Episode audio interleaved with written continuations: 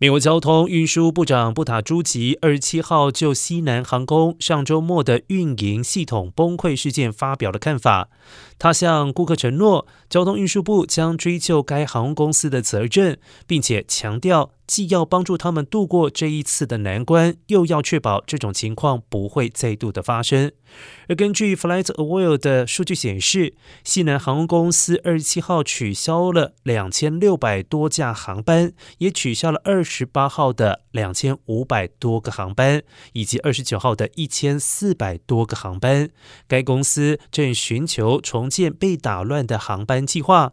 而先前，该航空公司在周日和周一取消。了数千航班，导致数以万计在圣诞节假期出行的乘客滞留了机场。